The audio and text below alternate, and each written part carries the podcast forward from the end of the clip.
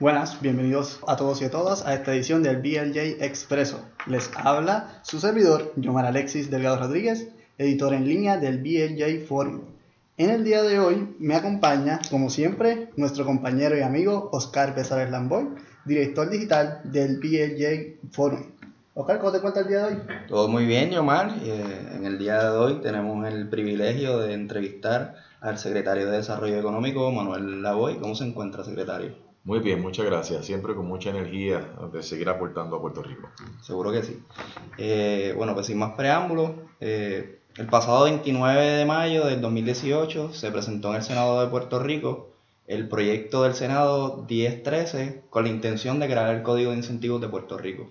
Este proyecto, además de consolidar las decenas de incentivos, subsidios y estímulos monetarios que busca fomentar el desarrollo económico sostenible de Puerto Rico, por más de medio siglo, el Estado Libre Asociado de Puerto Rico ha buscado traer capital y fomentar la exportación mediante este tipo de subsidios y al día de hoy no está claro de cuán beneficiosos estos han sido para el país. La pregunta es, ¿cómo este código de incentivos se diferencia del sistema de incentivos económicos que hemos tenido en el pasado? Si lo que hace es principalmente consolidarlo. Bueno, me parece que es una excelente pregunta e inclusive me parece también que me da la oportunidad de, poder eh, diferenciar ciertos conceptos que se han discutido públicamente, porque no es la primera vez que me preguntan que el código lo que hace es consolidar. Eh, hay un elemento de consolidación, de eso no hay duda, porque hay un enfoque. El código de incentivos tiene muchísimos objetivos. Hay unos objetivos de desarrollo económico, unos objetivos de poder incentivar correctamente sectores estratégicos, eh, tiene también una función de, responsabilidad fiscal, de transparencia, de fiscalización, pero también tiene un elemento de promoción. O sea, el código, una vez aprobado, va a ser una herramienta promocional. Eso significa que con esto podemos ir fuera de Puerto Rico y buscar negocios de una manera mucho más eficiente, buscar inversión de una manera más inteligente, más, eh, eh, más adecuado a lo que son los tiempos en comparación con nuestros competidores. Y, evidentemente, cuando tú tienes una jurisdicción como Puerto Rico que tiene sobre 50 leyes que ofrecen distintos incentivos económicos, pues eso nos facilita el proceso de promoción. Así que no es que sea el, la principal, el principal objetivo o el principal logro, pero sí es un beneficio bastante concreto en que haya en un solo lugar todo lo que ofrece la jurisdicción, porque nosotros competimos con otras jurisdicciones, competimos con los estados de Estados Unidos, competimos con distintos países. Todos estos países en el mundo y los estados están buscando eh, traer inversión de capital. Eso no es exclusivo de Puerto Rico. Eso está ocurriendo básicamente en todo el mundo. Y el mercado, se le conoce como FDI, ¿verdad? el mercado de Foreign Direct Investment sigue creciendo eh, a nivel mundial. Eh, y nosotros competimos. Así que consolidar en un solo lugar sobre 50 leyes de una manera racional, que haga sentido y que se le haga fácil, no al gobierno nada más, al sector privado, a sin fines de lucro, a los que quieren de alguna manera buscar más negocios a Puerto Rico, pues es una mejor herramienta. Ahora bien, eso no es realmente lo que hay detrás del código. Eso es un beneficio añadido, un, un beneficio adicional de lo que vendría con esa consolidación. Lo que estamos buscando es literalmente cambiar la, percepción de lo que es un incentivo en Puerto Rico. Eh, mencioné que han, habido sobre 50 leyes, pero estas leyes se han, aprobado a través de los últimos 60 años. Aquí hay leyes que incentivan un sector eh, que se aprobaron en los años 60. Un Puerto Rico muy distinto al Puerto Rico de hoy, pero totalmente distinto, y el mundo, sin, sin entrar en el mundo y los Estados Unidos. Eso es un ejemplo de cómo todavía seguimos impulsando desarrollo económico en distintos sectores con herramientas que básicamente están obsoletas o no responden a los tiempos modernos. Así que eso es una. Pero aparte de modernizar, actualizar, uniformar, racionalizar todas estas leyes para que hagan sentido en el día de hoy, por eso que nos tomó un poco más de un año hacer este proyecto, hay un elemento adicional y yo creo que es la clave cuando se habla del impacto económico de un incentivo, pues la definición que siempre se ha utilizado eh, ha sido eh, el impacto de la economía. Todo un ejemplo. Si tú eh, gastas un dólar del dinero del pueblo de Puerto Rico, porque esto es dinero del pueblo de Puerto Rico, cuando hablamos de dinero estatal, y tú gastas un dólar para impulsar un sector, independientemente, independientemente si se crearon los empleos que tú estabas esperando, o se logró la inversión que tú esperabas, o el efecto multiplicador que tú esperabas, independientemente de eso, ese dólar tiene un efecto en la economía. La va a tener siempre, porque es un insumo. Así que tú pusiste un dólar a correr, y eso va a tener un impacto económico, lo va a tener siempre. Yo creo que eso ha sido un mito que hemos arrastrado por mucho tiempo eh, y que han utilizado muchos sectores que quizás no les conviene necesariamente saber cuál es su verdadero rendimiento.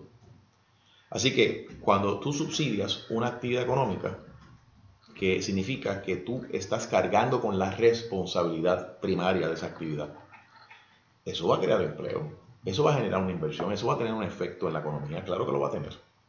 La pregunta es si desde la perspectiva de quien lo está dando, luego del efecto multiplicador, el directo, el indirecto, el inducido, todos los, lo que sería en inglés el trickle down effect, ¿cuánto le regresa al que, al que puso ese peso? Es un concepto que viene del sector privado, pero cada vez más estados y más naciones lo están adoptando. ¿Por qué? Porque es una manera más transparente y más responsable de medir realmente la utilización de fondos públicos. ¿Ok? Ahora bien, no estamos entrando en aspectos sociales, porque el aspecto social no se puede medir en, estrictamente en, retorno económico. Por, por definición, social es social. Estamos hablando de la intención del Estado de apostar, de poner un dólar en una actividad económica con la intención de que esa actividad económica prospere. A eso es lo que me estoy refiriendo. Así que, en esos términos, yo creo que en los tiempos que estamos viviendo, hay un consenso a nivel mundial de que hay que medir, ¿verdad? Hay que medir en todo momento. Por eso es la importancia de los datos, por eso es la importancia de tener la metodología correcta, porque hay que medir. Estamos en los tiempos de medición. Y nosotros eh, y a diferencia de lo que se ha hecho en el pasado, nosotros queremos medir el incentivo o lo que el gobierno da económicamente para apoyar un sector u otro, lo queremos medir con esa, nuevo, con esa nueva metodología que en inglés se le conoce cash on cash, eh, que es desde la perspectiva del, contribuyente. Aquí el contribuyente está representado por Hacienda, porque es el tesoro del Estado. Así que se han hecho muchísimas cosas en el pasado, eh, y, no tenemos que entrar en una historia de, ¿verdad? no tenemos que repasar la historia económica, pero aquí se apostó a lo que serían los textiles y era a base de, la, de, la, de lo que es la filosofía de, de, invitar, de invitar el capital a Puerto Rico eh, y básicamente pues se le daba todo. Eh, en aquel momento quizás hacía sentido, se le daba todo, se le daba edificios, se le daba la mano de obra bastante económica y empezamos con los textiles, luego los textiles tuvieron que empezar a cambiar porque los, los salarios empezaron a subir como tenía que ser y otros países pues tenían salarios mucho más competitivos, así que tuvimos que emigrar a lo que era las petroquímicas, que era un negocio que no controlábamos porque nosotros no producimos petróleo. Y luego viene el embargo y entonces eso se cae, entonces empezamos la época de las 936, que era un, incentivo federal. Y luego de eso se elimina la 936 y ahora entramos en la etapa donde estamos hoy, que son incentivos que provee el Estado. Y en este caso lo que provee el Estado bajo el concepto del Estado asociado, que no es otra cosa que la autonomía fiscal, eh, que te permite, por no ser parte del sistema tributario de los Estados Unidos, tu poder a nivel de la jurisdicción del, Estado, poder establecer tu propio sistema contributivo. Para efectos del sistema tributario de Estados Unidos, nosotros somos un país independiente. Para efectos eh, de lo que, o, un país extranjero, para efectos del sistema contributivo de Estados Unidos. Eh, y entonces, luego de las 936, entramos en una etapa donde los incentivos realmente son del Estado. El Estado es el que los provee, no es el gobierno federal. Aunque eso está cambiando un poco ahora con la reforma contributiva federal, porque entra el concepto de las zonas de oportunidad. Eso pudiese ser otro tema de discusión donde sí es un incentivo federal. Pero la verdad del caso es que hoy por hoy las industrias en Puerto Rico que reciben un incentivo, eh, con excepciones, de, con ciertas excepciones, ¿verdad? Eh, a nivel federal, como por ejemplo eh, incentivos de desarrollo laboral, que hay incentivos federales para eso, pero el grueso de los incentivos son estatales. Y eso es donde estamos hoy. A partir del 98, de 1998 hasta el día de hoy, eh, como ya venía el phase out de las 936, eh, eh, ha sido el gobierno de Puerto Rico quien ha tenido que asumir la responsabilidad de incentivar. Ahora bien, ¿por qué hago este recuento? Porque cuando se habla de el, qué es el efecto en términos, los resultados de ese incentivo, pues yo creo que hay, una, hay unos mitos. Sí se sabe lo que produce una empresa. Nosotros sabemos que si una empresa tal en el sector de la agricultura o una empresa tal en el sector de manufactura o una empresa tal en el sector turístico, nosotros sabemos cuánto empleo crean. Esa información está. Nosotros sabemos cuánto pagan contribuciones porque tienen que mandar planilla. Nosotros sabemos cuánto invierten, porque esa información se le suple al Estado en todo momento. Así que decir de que, ah, no sabemos si están creando los empleos, eso no es correcto. Sabemos los empleos que se están creando.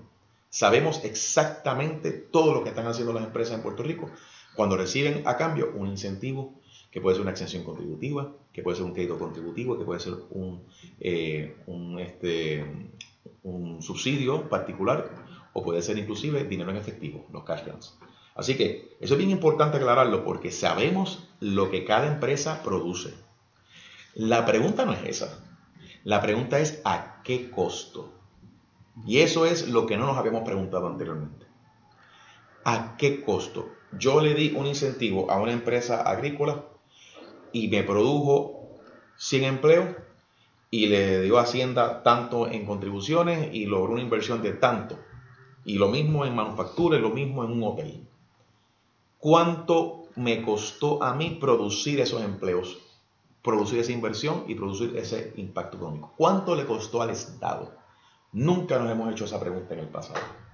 Y eso es la gran diferencia que nosotros estamos trayendo en el código de incentivo. Así que, te voy a dar un ejemplo bien sencillo. Cuando yo tuve, nosotros recibimos muchas asociaciones y muchos gremios eh, profesionales que vinieron aquí para sentarse para discutir el proyecto de ley, eh, el proyecto del concepto del código incentivo. Hubo una entidad que me, que me dice, nosotros tenemos que sustituir importaciones. Y me traen un estudio y me dicen, el estudio que nosotros hicimos determina que si nosotros logramos bajar la sustitución de importaciones de alimentos del 85% que hoy nosotros importamos el 85% de lo que nos comemos, ¿verdad? Eso es más o menos los números que siempre se han dicho. Ellos dicen, si lo bajamos del 85 a 80, o sea que aumentamos más producción local, para no tener que sustituir e importar el 85, vamos a importar el 80 ese 5% que ganamos en producción local y no, y no importamos, eso significa que le va a generar Hacienda 40 millones de dólares. Y digo, wow, eso suena fantástico. La pregunta que le hice fue, ¿y cuánto me costó a mí? Cuando digo a mí me refiero a Hacienda.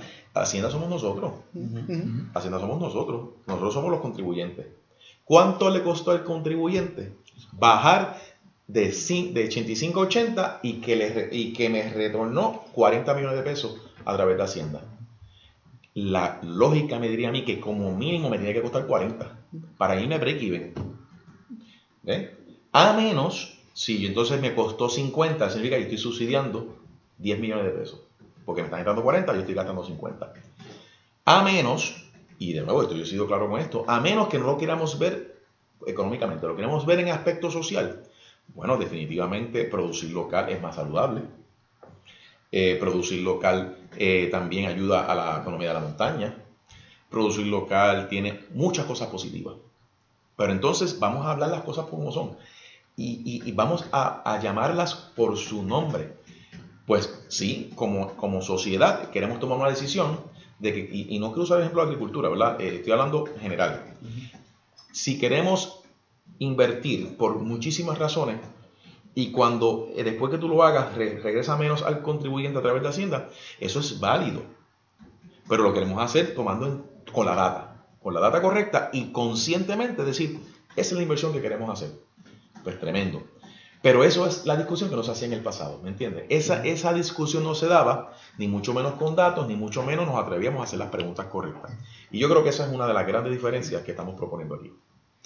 Bueno, usted muy bien lo ha dicho. Uno de los principales, unos principios, de los principios fundamentales de este proyecto básicamente es el evaluar constantemente el rendimiento de los incentivos que se están otorgando. Pero sin embargo, del proyecto no surge cuáles serán las métricas exactas que se utilizarán para determinar si un incentivo está siendo efectivo o no, teniendo en cuenta que no todos los incentivos persiguen los mismos objetivos y por lo tanto que no se puede medir el desempeño de todas las empresas de la misma, manera uniforme, por decirlo así.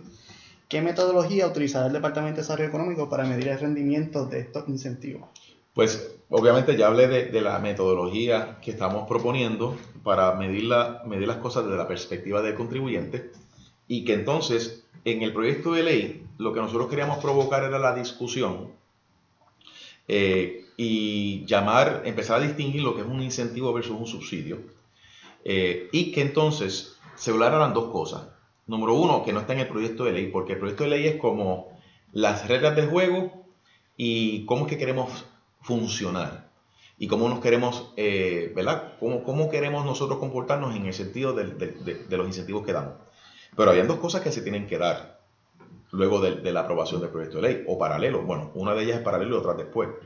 Y es que entonces hay que presupuestar los incentivos, aquellos que se pueden presupuestar. Tú no puedes presupuestar exención contributiva, pero tú puedes sí presupuestar crédito contributivo y puedes presupuestar dinero en efectivo, que ahí hay una gran cantidad de dinero en, ambas instancias.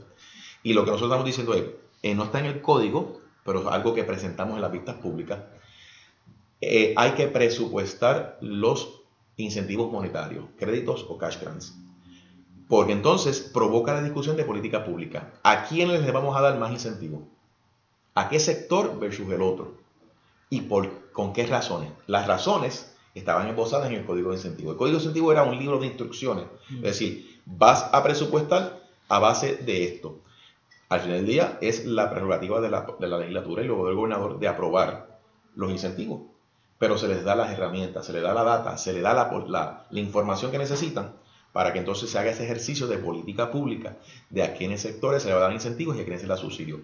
El segundo punto, que es específicamente la pregunta de, de, cómo es que realmente se iban a medir y de manera no inicial, sino de manera continua, lo que estamos proponiendo es que a nivel del reglamento era que se iba entonces a incluir los detalles de cómo es que se va a medir cada sector, porque cada sector es distinto. Y esa información se, sí se compartió durante las vistas públicas. Nosotros hicimos unas presentaciones donde estaba toda la data que nosotros recopilamos y todos los análisis que nosotros hicimos. Y esa información es pública. Y allí entonces aparecía sector de manufactura, sector turístico, sector eh, de infraestructura, sector de energía, empresarismo, innovación, exportación de servicios, este, turismo. Todos los sectores estratégicos que nosotros entendemos son los importantes para poder incentivar en Puerto Rico, subsidiar, pues eh, el, código dice, estos son los sectores, eh, vamos a hacerlo de esta manera, pero entonces en el reglamento, para dar la flexibilidad, porque una vez está en ley, está en ley, pero el reglamento te da la flexibilidad para entonces tú poder modificar esa metodología en la medida en que el tiempo va pasando y la vas perfeccionando. Eh, así que el, el detalle aunque nosotros hicimos los análisis y los presentamos por sector, por industria, no se atrajo el, detalle en la ley, sino que la intención era plasmarlo en un reglamento para entonces, porque entonces eso es lo que iba, de, ese reglamento se forma una vez tenga la ley, pero con el input de la aprobación de un presupuesto de incentivos. Así que ese era más o menos el racional que estábamos mirando en todo esto. Pues siguiendo más o menos ¿verdad? la línea de de los incentivos, pues una de las, como usted estaba diciendo, uno de los pilares de, de este proyecto es la evaluación continua del rendimiento de los incentivos. Pero este proyecto establece que su aplicación será prospectiva. Entonces le pregunto, ¿por qué no evaluar con la misma continuidad la efectividad de los incentivos ya existentes? Más aún cuando ya se sabe que muchos de, de estos no estaban siendo efectivos. Eh, muy buena pregunta de nuevo. Y cuando hablamos de prospectivo, nos referimos a cambios, eh, otorgación de nuevos incentivos. Por ejemplo, si una entidad hoy por hoy tiene un decreto contributivo, nosotros no pretendemos que se altere ese decreto contributivo. ¿Por qué? Porque es un contrato entre las partes. Y eso es algo que eh, en una sociedad de ley y orden es fundamental. Si nosotros empezamos ahora a cambiar los términos y condiciones de manera arbitraria, no, no voluntaria, no es que nos sentemos porque eso sí ocurre, eh, viene una parte y el gobierno se sientan y pudiese modificar términos y condiciones porque ambos quieren hacerlo. Pero que yo le imponga un cambio a un decreto contributivo, pues me parece que eso sentaría un precedente nefasto para lo que es la credibilidad de Puerto Rico como un lugar de, de ley orden que respeta contratos en ese sentido, ¿verdad? Así que nos referíamos a eso, que, no que una vez se aprueba la ley no vamos a estar alterando decretos eh, o contratos existentes. Ahora bien, sí, esa entidad que tiene un decreto sí se va a medir, o sea, se le va a medir. Eh, y eso lo que va a provocar es que, eh, número uno, al medir una entidad existente que tiene algún incentivo existente por contrato, número uno lo fiscalizamos. O sea, nos aseguramos, ¿verdad?, de que está rindiendo según lo que se puso en ese contrato. Pero entonces nos permite seguir validando la data que nosotros recopilamos eh, y el análisis que hicimos inicialmente por industria para seguir perfeccionando esa metodología. Eh, y esa entidad cuando tenga que renovar su contrato, un decreto o va a pedir un nuevo incentivo, porque muchas de estas entidades piden incentivos cada cierto tiempo, ¿verdad? Porque traen un proyecto nuevo, porque van a invertir en otro nuevo producto o en un nuevo proyecto, lo que sea. Pues entonces, eso es. Ahí entonces está basado en cómo nosotros medimos ese, ese, ese, ese, ese rendimiento. Así que, eh, de nuevo, el asunto de la parte prospectiva nos referíamos a que no podemos alterar contratos existentes. No es que no están sujetos a que se minan, claro que lo, estamos, lo vamos a tener que medir. Y se está fiscalizando ese contrato y posteriormente son las mismas entidades nuevos existentes que van a tener que solicitar otro tipo de incentivos y que están sujetos a una medición continua. Por otro lado, la realidad es que el gobierno se encuentra en un momento de grave estrechez económica y como el propio proyecto lo reconoce, como usted ha dicho aquí, eh, estos incentivos representan costos fiscales. ¿Cómo el Estado va a sufragar los gastos de estos incentivos? Porque hoy por hoy se están gastando. O sea, hoy por hoy, aquí en Puerto Rico, todos los años gastamos en incentivos. Todos los años. El número que nosotros eh, eh, publicamos cuando presentamos el proyecto de ley, y previo a eso también lo habíamos dicho, si no me equivoco, es que entre créditos contributivos y dinero en efectivo, nosotros gastamos cerca de 650 millones de dólares al año. Todos los años. Eso se está gastando pero no se estaba midiendo con esta nueva metodología. No estábamos diferenciando entre un incentivo y un subsidio. No estamos retando cuál debe ser la política pública. Así que, ¿qué es lo que nosotros estamos proponiendo? Que, se, que en vez de que ocurra como ocurre hoy, donde no se presupuestan la mayoría, o sea, los créditos contributivos no se presupuestan. Y eso es otro tema de conversación eh, eh, es un método de contabilidad pública que llevamos mucho, mucho tiempo trabajándolo, donde el presupuesto en la mayoría de los casos es neto de créditos. Entonces tú tienes distintos fondos de incentivos regados por el gobierno entero. Es la verdad, porque aquí hay distintas agencias que manejan distintos incentivos. Entonces, eh, lo que se pretende es decir, vamos ahora a tener un solo fondo de, todos los créditos y todos los cash grants. Y ese fondo va a, va a ser determinado en lo que la legislatura apruebe todos los años. Eso va a dar una transparencia que nunca antes hemos visto. Porque aquí se trata de transparencia, rendición de cuentas. Eh, vamos a sacar a la luz del sol este es el presupuesto y qué es lo que se supone que cada sector va a recibir. Cómo la legislatura y el ejecutivo determinan cuánto se le va a dar a cada sector, pues para eso está el código de incentivo y la metodología que estaría dentro del reglamento, ¿verdad? Para guiar el proceso, sugerir, recomendar, porque al final del día la legislatura tiene esa potestad de aprobar lo que entienda que tienen que aprobar. Así que eh, el dinero se gasta. Yo sé que lo que rinde cada empresa, pero lo que no se sabía era cuánto nos cuesta, como mencioné, cuánto cuesta ese, ese, ese programa o ese incentivo vis a vis los resultados que cada empresa y cada sector reclama. Nosotros calculamos el retorno de inversión y había unos sectores que te dan un buen retorno de inversión positivo y otros no. Y, yo escribí una columna recientemente. Si tú, te, estás siendo subsidiado, eso no es malo. Ser subsidiado no es malo. La pregunta que nos tenemos que hacer es ¿por qué te voy a subsidiar? ¿Por qué tú mereces ese subsidio? Eh, te voy a subsidiar toda la vida. Eh, eh, ¿Son razones económicas estrictamente o hay razones sociales?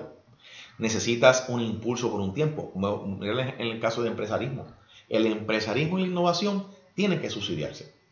Porque no te van a dar un retorno inmediato, es una apuesta al futuro.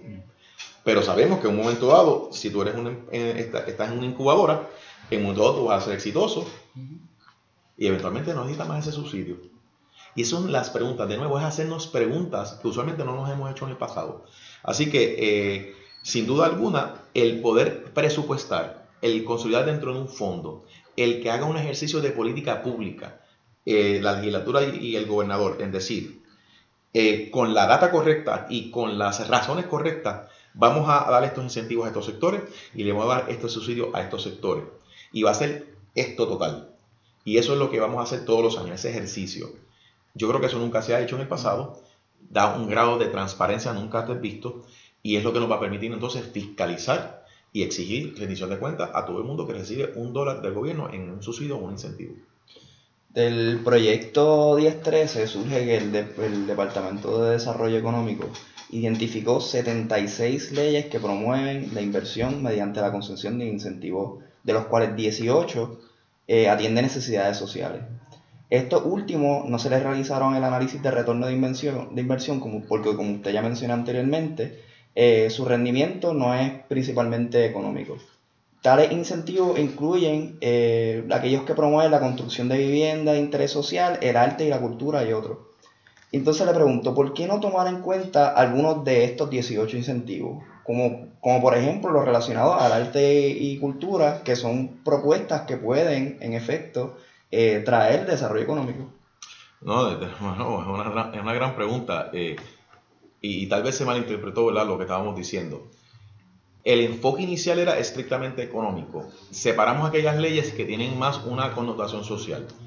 Ahora, la idea del código es que sea algo que vaya evolucionando con el tiempo. Esto es la primera vez que lo hacemos. Y lo que yo aspiraría sería que todo tipo de incentivo, sea social o económico o una mezcla de las dos, se tiene que medir. Ese debe ser la meta. Lo que pasa es que arrancamos solamente con los que eran más estrictamente económicos, porque es donde más dinero se está invirtiendo, ¿verdad? Para, para poder adelantar el desarrollo económico. Yo creo que a la contestación, ese debe ser el próximo paso, como una segunda fase. Una vez haya un proyecto de ley, es precisamente incluirlo todo, sea social o sea económico, porque medirlo tiene un beneficio increíble, aunque sea social. Y tal vez algo que nosotros vemos como social hoy, realmente tiene un componente de desarrollo económico eh, que no hemos visto en el pasado. Así que yo creo que es una excelente sugerencia. La intención es que el código vaya evolucionando con el tiempo. Así que vimos código 1.0. Y obviamente, pues código 2.0 o 1.5 o 1.s, como tú le quieras llamar, pues sin duda alguna, yo creo que debe de incluir la aspiración es que sea todo, independientemente de sea social o económico, porque medir es beneficioso de, como, una como algo de buena política pública. Bueno, y uno de los principales objetivos de, del proyecto como tal, también cuando uno lee, es atraer el capital extranjero. Pero pues, sin embargo, uno de los más grandes errores de nuestra historia radica en que nunca hemos creado un amplio capital local. ¿Qué tiene este proyecto? ¿Qué nos ofrece a los emprendedores, especialmente a los jóvenes como nosotros que queremos hacer un negocio, tenemos buenas ideas y tenemos motivación para echar para adelante el país? Yo diría tres cosas brevemente. La primera es que eh, existen muchos incentivos hoy por hoy que la gente se cree que solamente son para los de afuera, pero le aplica el de aquí. Precisamente porque hay sobre 50 leyes. Y es difícil ese proceso de descubrimiento. La gente simplemente, el local simplemente no sabe que está esa ley para ayudarlo. El mejor ejemplo de eso es la ley 20. Porque aquí se, creó, se crearon las leyes 20 y 22 en el 2012 y de momento las mezclaron y hablaban de las 2022 cuando se referían nada más que a los 22, que era el que viene de afuera para relocalizarse a cambio de invertir. La ley 20 le aplica al de aquí. De hecho, al paso que nosotros vamos, yo estoy dando más decreto a empresas locales que a empresas extranjeras. Es un ejemplo de un buen programa que está diseñado para que también el puertorriqueño, la empresa local, pueda exportar al resto del mundo y no hay diferencia si es local en ese sentido o es extranjera. Así que la primera es que lo que queremos es facilitarle la vida a los a las empresas puertorriqueñas que sepan que existen un montón de cosas que simplemente desconocen que, que, les aplica o que es para ellos. Inclusive aquí hay programas que son estrictamente para el empresario local y no saben que están. Esa es la primera. La segunda, al tener, al yo consolidarlo todo, me permite ver las cosas en la manera más amplia. El mejor ejemplo es la agroindustria. Nosotros estamos acostumbrados a ver la agricultura fragmentada. Lo que es eh, la parte de cultivo, luego entonces está la parte de procesamiento, entonces está la parte que si distribuye, yo voy a distribuir eh, la parte de eh, productos frescos al supermercado o entonces si son productos manufacturados, pues los distribuyo aquí, pero eventualmente voy a exportar. Es bien fragmentado. Nosotros en el código queremos ver la agricultura completa. Por eso le llamamos agroindustria. Si yo veo la agroindustria completa desde el cultivo hasta la exportación, yo puedo entonces, de una manera más eficiente, poder incentivar, porque lo estoy viendo completo. Así que eso es otro gran beneficio. Y eso a quién beneficia es el de aquí. Y tercero, nosotros creamos una, categoría, dos, categorías. La de, la, de las pequeñas empresas, que se incluyen en el código, se le da un beneficio adicional, by the way. Se le da más beneficios contributivos a una empresa pequeña de menos de 3 mil millones, de 3 millones, perdóname, en venta bruta, eh, se le da un beneficio adicional a cualquier empresa, sea local o sea extranjera, por ser una pyme de menos de 3 millones. Y segundo, que tenemos la categoría de individuos. Ahí entonces está el joven empresario, ahí está el científico, ahí están distintos programas que están diseñados estrictamente a la persona, que eventualmente se va a convertir en un empresario o se va a convertir ¿verdad? En, algún exportador. Así que eh, esto tiene un enfoque para la industria local. Y yo creo que han habido buenos programas, pero simplemente no se conocen. Y esto lo que permite es que se sepa que existen muchísimas cosas para ayudar a la empresa local. Secretario, sé que no tenemos mucho tiempo, ¿verdad? Le voy a hacer esta última pregunta y con esto cerramos. Eh, si bien es cierto que es importante crear un clima de negocios óptimo, y esto es precisamente lo que pretende el código de incentivos, también lo es el hecho de que la universidad, y lo sigue usted en un artículo que escribió para un rotativo del país, eh, es el gestor principal de la innovación y la creación de empresas, que es lo que finalmente creará un capital local sólido y estable. Pues tomando en cuenta esto, ¿qué medidas, si algunas, se han tomado o se tomarán para integrar a la Universidad de Puerto Rico en este plan de desarrollo económico? Bueno, esa integración, y, para récord, porque lo escribí y porque lo creo, yo soy producto de la Universidad de Puerto Rico. y yo estoy convencido en que la Universidad de Puerto Rico debe ser ese motor de desarrollo económico. Y, para lograrlo, tiene que ser una universidad que siga produciendo los mejores profesionales en mayor cantidad, porque no estamos produciendo suficiente, pero en mayor cantidad los mejores profesionales que se reconocen en el mundo. Pero también que salga de la universidad empresas, empresas innovadoras y que salga más propiedad intelectual que pueda licenciarse al resto del mundo o inclusive empresas puertorriqueñas que puedan entonces eh, llevar ese desarrollo comercial. Yo creo que es un esfuerzo eh, multisectorial, multi, multiagencial. Esto no puede ser solamente el gobierno ni la universidad, esto tiene que incluir el sector privado, tiene que incluir a las, a las organizaciones sin fines de lucro, a los municipios, gobierno federal. O sea, para mí debe ser algo integrado. Y eso no es fácil. Eso, es un esfuerzo titánico. Y yo soy el que creo en que tú das los pasos que tienes que dar en la dirección correcta. Yo estoy dando esos pasos. Para mí, por ejemplo, eh, es importante trabajar eh, proyectos estratégicos, proyectos un proyecto estratégico, posiblemente uno de los más importantes, que es para el área sureste de Puerto Rico, para el primer parque de, tecnologías del mar de, de, Puerto Rico y el Caribe. Y para eso yo estoy haciendo una alianza con la Universidad de Puerto Rico en Mayagüez donde vamos a utilizar el Departamento de Ciencias, de Ciencias eh, eh, Marinas para que sea un Soldier Matter Expert en ese proyecto. Por ejemplo, la alianza que hicimos con el Centro de Innovación eh, de Agroindustrias y de Tecnología en Mayagüez, que tiene unas facilidades excelentes para que sirva de incubadoras para empresarios que estén en, el sector de alimentos y bebidas. y en mi opinión estaba siendo subutilizado donde se utilizaba más para la parte de enseñanza y adiestramiento y no necesariamente para la aplicación de un nuevo producto, un nuevo proceso en el sector alimentario. Nosotros hicimos una alianza con ellos, hicimos un, acuerdo y ahora mismo estamos apoyando a ese, a ese centro y vamos ahora, ya hemos eh, adiestrado más de 50 empresarios, 150 empresarios entre una cosa y otra eh, en el centro, pero ya empieza pronto eh, los primeros empresas que se van a incubar dentro de ese centro. Son dos ejemplos nada más. Yo estoy haciendo la parte mía. Y yo creo que en cada agencia tiene que insertarse eh, en esa onda eh, y que sea política pública en que independientemente de los retos que tenemos fiscales, porque hay retos fiscales, la Universidad de Puerto Rico tiene que ser ese, ese eje. Y de nuevo, la meta es esa. Yo creo que existen muchísimos programas de investigación y desarrollo en la universidad que no tienen un fin comercial. No tienen un fin comercial. Existen muchísimos programas de investigación y desarrollo en la Universidad de Puerto Rico que no están atados a atender necesidades de industria que ya están en Puerto Rico, sean multinacionales o sean locales. Y yo creo que ese, ese gap hay que cerrarlo. Yo te voy a dar dos ejemplos y con esto termino, de situaciones que han ocurrido en Puerto Rico.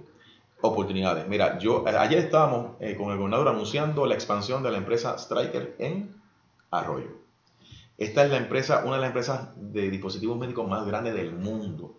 Están haciendo negocios en Arroyo, centro de excelencia, centro de innovación. Y yo les pregunté, ¿cuál es la colaboración que ustedes tienen con la Universidad de Puerto Rico? Me dijeron, bueno, eh, nosotros reclutamos profesionales porque son de los mejores. Pero más allá de eso, tienen algún tipo de colaboración en innovación. Ellos están montando ahí un centro de excelencia. Ellos tienen en, en otro país, tienen un centro de innovación de 3D printing. Y la razón por la cual lo montaron en el otro país es porque la universidad de ese país le produce unos PhDs en, biotecnología médica que están diseñados ya en la parte, el, el currículo es para atender 3D printing de prótesis. Y ellos decidieron hacer eso allá porque la universidad atendió un programa de investigación y desarrollo para atender esa necesidad de ellos. Y eso no ocurre en Puerto Rico, pero podemos hacerlo. O sea, los ingredientes están ahí. Yo siempre he pensado que los elementos, los componentes están, no hay que hacerlos desde cero. Eh, mírate otro ejemplo, de esto fue antes que yo estuviese aquí, donde una empresa eh, estaba haciendo una inversión para un nuevo prototipo en un, proceso farmacéutico y decidió hacerlo no en Puerto Rico, lo hicieron en New Jersey porque en la Universidad de Rutgers University tenía un programa que estaba alineado a la necesidad de la industria. Y nosotros tenemos aquí un centro farmacéutico, eh, de desarrollo farmacéutico en Mayagüez, que yo creo que tiene un potencial enorme. Pero de nuevo, hay que empezar a conectar mejor las necesidades de la industria, las necesidades de los empresarios locales o las futuras necesidades a nivel global con lo que produce la universidad. Y, y, con una visión de comercialización. Y yo creo que si hacemos eso eh, y aumentamos la cantidad de personas que siguen entrando por la universidad y logramos hacer dos cosas, más, producir más talento con igual de calidad, porque hay una necesidad enorme de desarrollo, de, desarrollo, eh, de talento en Puerto Rico, hay, hay demanda, y segundo, vamos a estar produciendo propiedad intelectual y vamos a estar produciendo empresarios puertorriqueños, pero que están ya conectados con las necesidades de la industria y de lo que está pasando a nivel de Puerto Rico, a nivel del mundo. Y eso yo creo que es posible. Bueno, pues secretario, no tenemos tiempo para más. Eh, muchas gracias, ¿verdad?, por la oportunidad de entrevistarlo. Ha sido una entrevista muy fructífera y, y le agradecemos de parte del BLJ la oportunidad. Claro que sí, siempre a la orden y espero que en un futuro podamos repetir esto. Hay muchísimos temas que podemos hablar. Sí, seguro.